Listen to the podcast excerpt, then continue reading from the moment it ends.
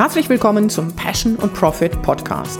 Mein Name ist Andrea Lekis und hier sprechen wir zu Small Business Inhabern über die praktischen Details, wie sie ihre Firma führen, Profit erwirtschaften und mehr Freiheit genießen. Regelmäßig beleuchten wir Themen wie Zeitmanagement, Marketingstrategien und Mindset.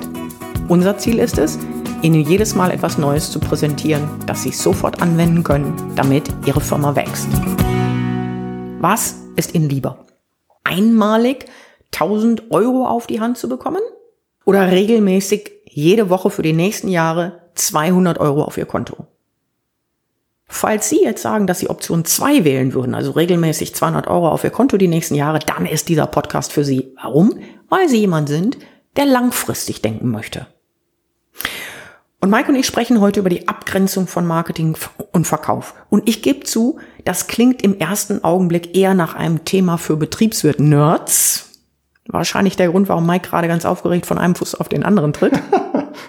Aber genau das macht auch den Unterschied, ob Sie Kunden ständig hinterherjagen und für jeden Auftrag einen großen Aufwand betreiben müssen oder, was wir alle sehr viel lieber haben, ob Kunden von selbst zu Ihnen kommen und Sie bitten, mit Ihnen zusammenarbeiten zu dürfen.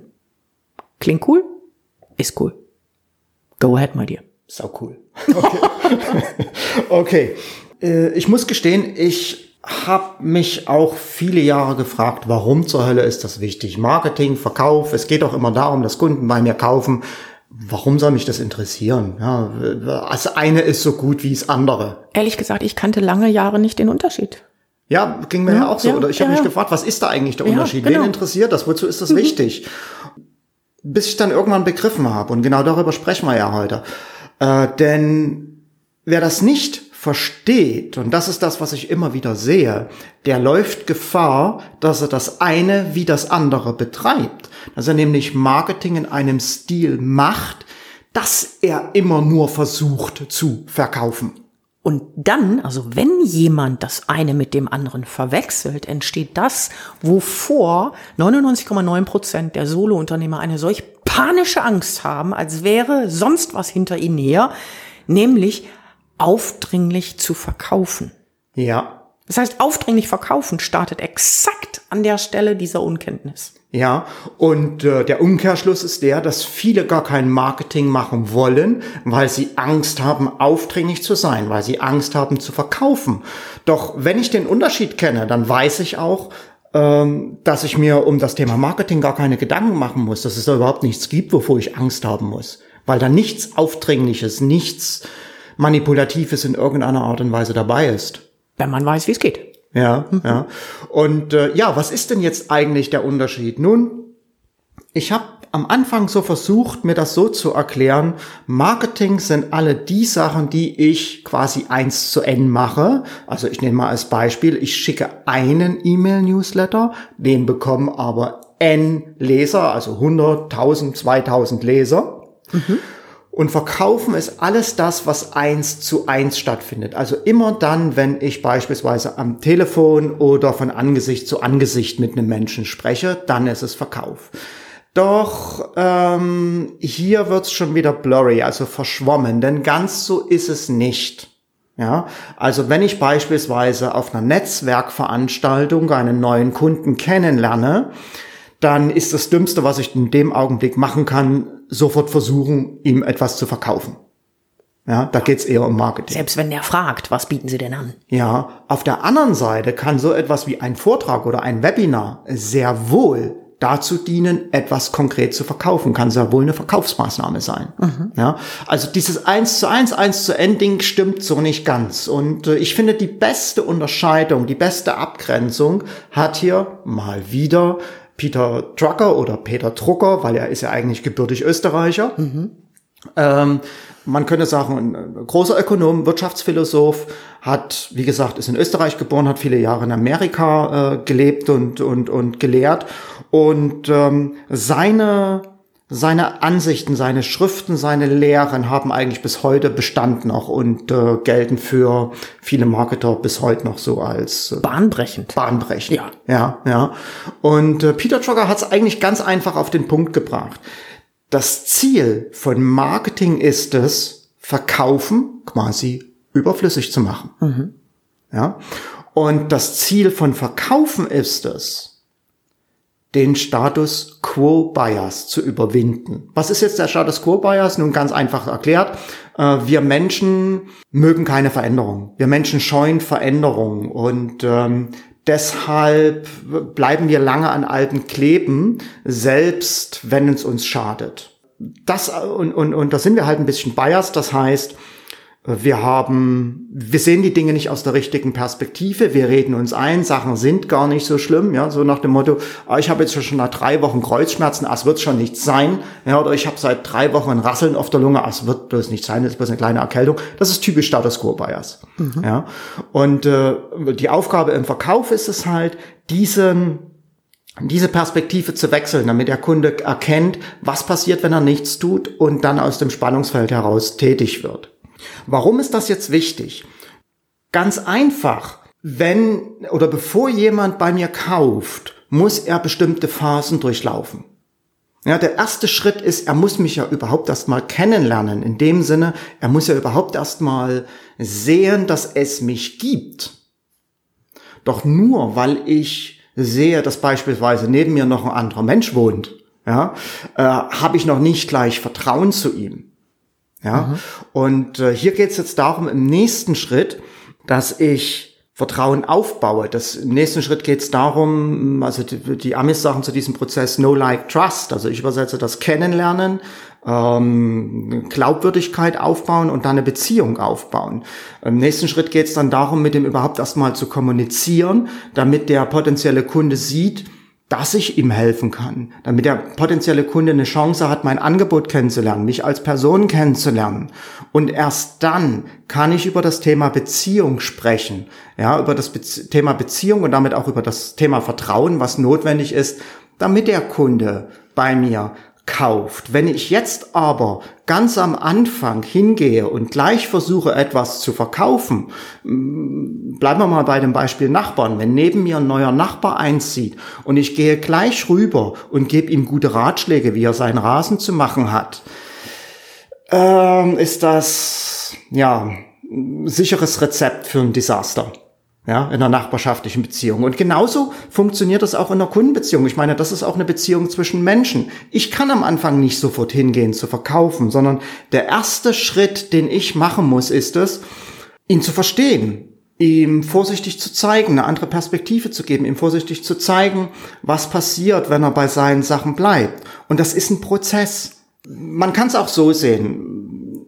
Es gibt diese Marktpyramide, ich habe die schon in mehreren Podcasts auch erwähnt, und die sieht so aus. Wenn ich mir meine Zielkunden zu einem bestimmten Zeitpunkt im Markt anschaue, werden 1,5 bis 3 Prozent jetzt in dem Augenblick kaufbereit sein. Äh, 5 bis 7 Prozent sind nicht unbedingt kaufbereit, aber sie sind gesprächsbereit. Sie sind offen mit mir zu sprechen. Sind im besten Fall 10 Prozent und bleiben noch 90 Prozent übrig und die teilen sich auf in etwa drei gleich große Gruppen. Die erste Gruppe hat über das, was sie anbieten, schlicht ergreifend noch nie, schlicht und ergreifend noch nie nachgedacht. Ja, mag sein, dass sie das brauchen, aber die haben darüber noch nie nachgedacht. 30 Prozent denken, dass das, was sie anbieten, sie nicht brauchen, üblicherweise, weil sie falsche Informationen haben. Und 30 Prozent sind fest davon überzeugt, wissen, dass sie das, was sie anbieten, nicht brauchen. Doch das Entscheidende ist, dass wirklich Bedarf im Sinne von ich kaufe ein Produkt oder ich bin bereit, ein Produkt äh, zu kaufen oder darüber zu sprechen, wirklich nur bei zehn Prozent vorhanden ist. Ja. Doch das sind die zehn Prozent, auf die sich alle Konkurrenten stürzen. Das sind die zehn Prozent, die schon aufgeklärt sind, die nicht mehr groß etwas über Produkte oder Angebote erfahren müssen, auf die sich jetzt aber alle stürzen. Ja, und das ist das, was ich nenne äh, Demand Chasing. Das heißt, ich renne dem Bedarf praktisch hinterher, ich jage dem Bedarf nach.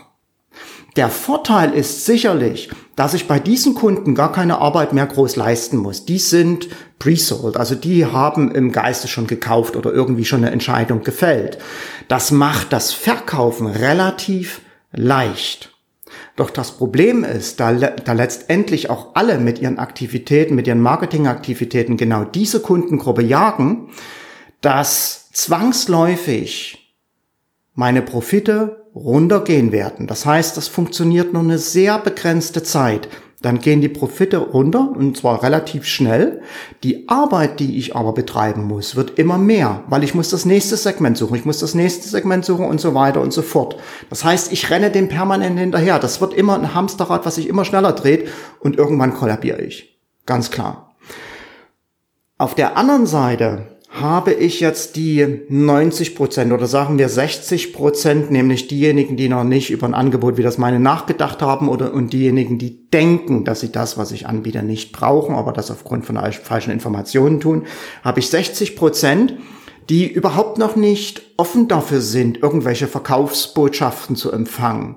Und wenn ich denen jetzt mit Verkaufsbotschaften komme, was passiert? Die reagieren mit Ablehnung, reagieren mit Widerstand. Ganz normal. Also muss ich die quasi erstmal ein Stück weit unterrichten. Ich muss sie aufklären über ihre Situation. Ich muss ihnen neue Perspektiven geben. Und das hat mit Verkaufen nicht so viel zu tun. Das kann ich machen mit Artikeln, indem ich ganz einfach nur ein bestimmtes Problem aufgreife und äh, zeige, wie sich das Problem auswirkt, wie man das Problem lösen kann. Das müssen natürlich nicht nur Artikel sein, die man da äh, für, für potenzielle Kunden kreiert. Das können Podcasts sein, ne? wie ja. das hier. Das können Videos sein. Ähm, Social Media Beiträge. Social Media Beiträge, also längerer oder kürzerer Natur. Wichtig ist hier ein Stück weit zu wissen, wo sind meine Kunden, also in welchem, welches Medium bevorzugen die und natürlich auch sehr genau zu wissen, was ist es denn, was die am besten erreicht. Ja, aber da haben wir einen ganz anderen, einen eigenen Podcast zu gemacht. Den werden wir natürlich hier verlinken. Ja, ja. Und all das ist letztendlich Marketing. Ja, mhm. das heißt, ich muss hier nichts verkaufen, sondern ich muss einfach nur hingehen und schauen, was Problem, was für Probleme haben meine Kunden, wie wirken die sich aus und darüber meine Kunden quasi aufklären oder ausbilden. Ganz egal, was man dazu auch immer sagen will. Und das Schöne ist jetzt, dass dadurch, dass da überhaupt gar kein Verkaufsdruck drinne ist, die Kunden auch viel bereiter sind, mir zuzuhören und sich die Dinge anzunehmen. Anzunehmen in dem Sinne, dass sie äh, darüber nachdenken, dass sie darüber reflektieren. Das heißt, ich habe jetzt die Chance, einen Perspektivwechsel vorzunehmen, die Welt von einem anderen Standpunkt aus zu zeigen und dann vielleicht auch die ganze Geschichte zu reframen und damit Kaufkriterien zu definieren, die für mich und mein Angebot passen. Und damit kann ich im Prinzip Konkurrenz komplett ausschalten. Okay, ich übersetze das mal. Ja. reframen heißt in einen anderen Zusammenhang stellen. Ich habe ein Beispiel. Ein guter Freund von uns ähm, hat bei uns gesessen, schon ein paar Jahre her, und sagte, ah, ich werde immer dicker, ich weiß überhaupt nicht, was los ist, äh, mich stört das und, und, und. Und er saß abends beim Grillen an seiner zweiten Flasche, Literflasche Coca-Cola mit Zucker. Und ich habe einfach nur gesagt, naja, wenn du einfach hingehen würdest und würdest Cola ersetzen gegen Wasser, hättest du an so einem Abend wahrscheinlich schon, ich weiß nicht, 1000 Kalorien gespart. Oder mehr, je nachdem, wie viel er trinkt. Und er guckte mich ganz entsetzt an und sagte, was? So viel Kalorien hat das? Kein Scherz.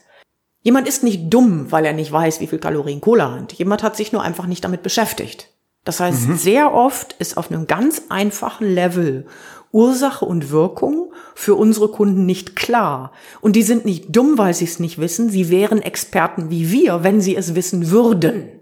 Ja, so wie ein Arzt mir beispielsweise sagt, also ihre Schulterschmerzen kommen nicht vom Golfspielen, sondern ihre Schulterschmerzen kommen von ganz was anderem, vom, vom, von der Mausbedienung den ganzen Tag. Zum ja. Beispiel. Ja. ja. Ähm, ich erlebe immer wieder, dass Anbieter, Marketer sagen, ja, aber das ist doch klar, das ist doch selbstverständlich, dass mhm. meine Kunden das sehen. Und das ist es nicht nur nicht, sondern das kann es nicht, weil jemand kann nicht wissen, warum seine Webseite keine Kunden bringt oder wie eine Webseite auszusehen hat, damit sie Kunden bringt. Es ist meine Aufgabe, an der Stelle das zu erklären und dann, wie du gesagt hast, in einen anderen Zusammenhang zu setzen, nämlich keine Kunden, weil, und dann zu sagen, Kaufkriterien sind, du musst das und das tun, damit deine Webseite Kunden bringt. Und ich kann das für dich machen, by the way. Nebenbei kann ich das für dich tun. Genau. Und wenn ich diesen Prozess komplett durchlaufe, dann gebe ich halt dem Kunden die Möglichkeiten, uns kennenzulernen mhm. als Person und natürlich auch unsere Expertise, Vertrauen zu schöpfen und zwar in dem Tempo, in dem er gehen will. Mhm. Ja. Und das kann natürlich ganz unterschiedlich lang sein. Das kann man gar nicht vorhersagen. Da ist jeder Mensch komplett individuell. Nur das Entscheidende für mich ist, dass ich mit dieser Vorgehensweise am Anfang zwar natürlich mehr Aufwand habe, als wenn ich einfach nur versuche zu verkaufen. Äh, natürlich habe ich da am Anfang mehr Arbeit mit. Und äh, auch am Anfang wird der Profit, wird der Gewinn noch nicht so hoch sein. Aber über die Zeit wird die Arbeit immer weniger. Denn ich kann den Content auf verschiedene Arten und Weise nutzen und mir damit das Leben leichter machen. Ich werde sehr viel schneller auch in der Content-Produktion. Und gleichzeitig ist es aber so, je mehr ich davon habe, umso sichtbarer werde, werde ich, umso mehr Vertrauen haben die Kunden zu mir und umso weniger muss ich verkaufen. Umso mehr kommen die Kunden von selbst zu mir und fragen uns, ob sie mit uns zusammenarbeiten können oder ob wir mit ihnen zusammenarbeiten wollen. Und das ist das, das nenne ich ähm, Demand Creating, das heißt das Erzeugen von Bedarf, wobei man im engeren Sinne Bedarf nicht erzeugen kann, sondern es ist eigentlich ein Reframing, also Dinge in einen neuen Zusammenhang setzen, wie wir gerade mhm. ähm, besprochen haben. Und wenn ich das richtig mache, dann ist das nichts anderes als Marketing und dann wird letztendlich, sind wir wieder beim Anfang, bei Peter Drucker, Verkaufen überflüssig. Und dann muss ich auch nicht mehr das machen, was im Verkauf notwendig ist, nämlich, dass ich jemandem zeige, warum es wichtig ist, diese Veränderungen zu machen, sondern das haben die Kunden dann idealerweise schon selbst erkannt. Ja. Ganz genau. Und ähm, ich glaube, oder ich hoffe, dass damit deutlich geworden ist, warum es so wichtig ist, den genauen Unterschied zwischen Marketing und Verkauf zu kennen und warum Marketing und Ver mit Verkaufen im, im engeren Sinne nichts zu tun hat und warum es ein sehr, sehr schlauer Weg ist, sich auf das Marketing zu konzentrieren mit all dem, was dazugehört. Absolut. Magst okay. du noch kurz zusammenfassen? Also, ganz kurz zusammengefasst. Funktion von Marketing ist es, Verkaufen überflüssig zu machen. Funktion von Verkaufen ist es, den Status Quo Bias zu überwinden. Das wird immer auch eine Art Heavy Lifting sein, also ist Schwerarbeit, die ich da leisten muss in dem Gespräch, weil das sehr viel damit zu tun hat, dass ich Kunden versuche von etwas zu überzeugen, obwohl die möglich, obwohl diese möglicherweise noch gar nicht an dem, an dem richtigen Punkt dafür sind.